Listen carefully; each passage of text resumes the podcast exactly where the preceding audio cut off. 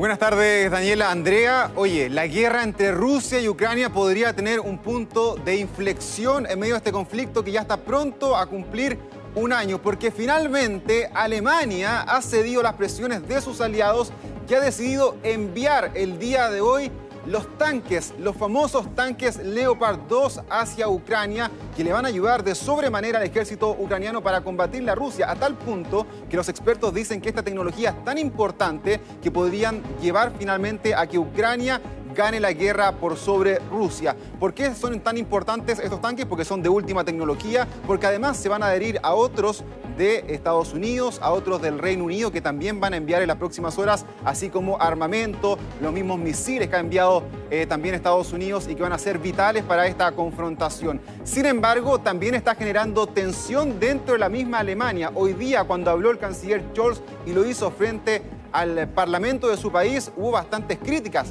porque dicen que finalmente el apoyo explícito y ahora en armamento por parte de Alemania podría generar represalias por parte de Rusia. Es decir, con esto, dicen algunos, Alemania podría entrar a la guerra. Miren lo que dijo el canciller alemán. Estamos coordinando esfuerzos a nivel internacional. Continuaremos asegurando que este apoyo sea posible sin que los riesgos para nuestro país vayan en la dirección equivocada. Tenemos que dejar muy claro, todo lo que hacemos es necesario y posible para apoyar a Ucrania, pero al mismo tiempo para evitar una escalada entre Rusia y la OTAN.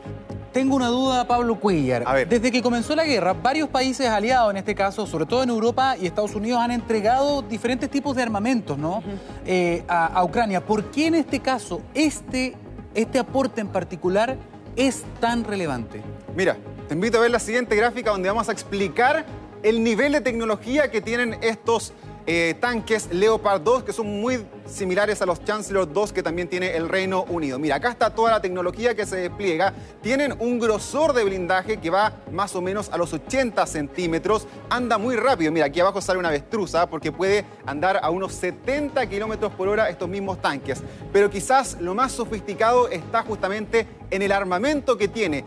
Tiene un gran cañón que puede alcanzar más o menos hasta los 3 kilómetros y medio. En algunos casos puede llegar a los 5 kilómetros de alcance. Además, arriba tiene dos ametralladoras y puede llevar en su interior hasta cuatro personas, como estamos viendo aquí. Es decir, es un elemento vital que no tiene Ucrania y que le podría hacer frente a Rusia, que se ha visto también bastante disminuido en las últimas semanas. Hay varios países europeos que los tienen. Chile también tiene una flota de estos tanques, el Leopard 2, y lo comentábamos ayer, Pablo, eh, aumentó la presión de aquellos países que tenían estos tanques, pero que requerían la autorización del eh, fabricante de Alemania para poder llevarlos a ese país.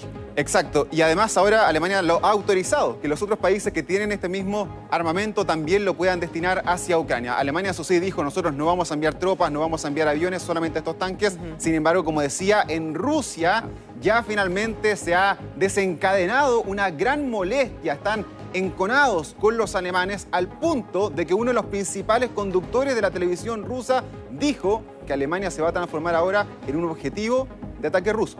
Escuchemos. Creo que ha llegado el momento de enviar un mensaje claro y decidido.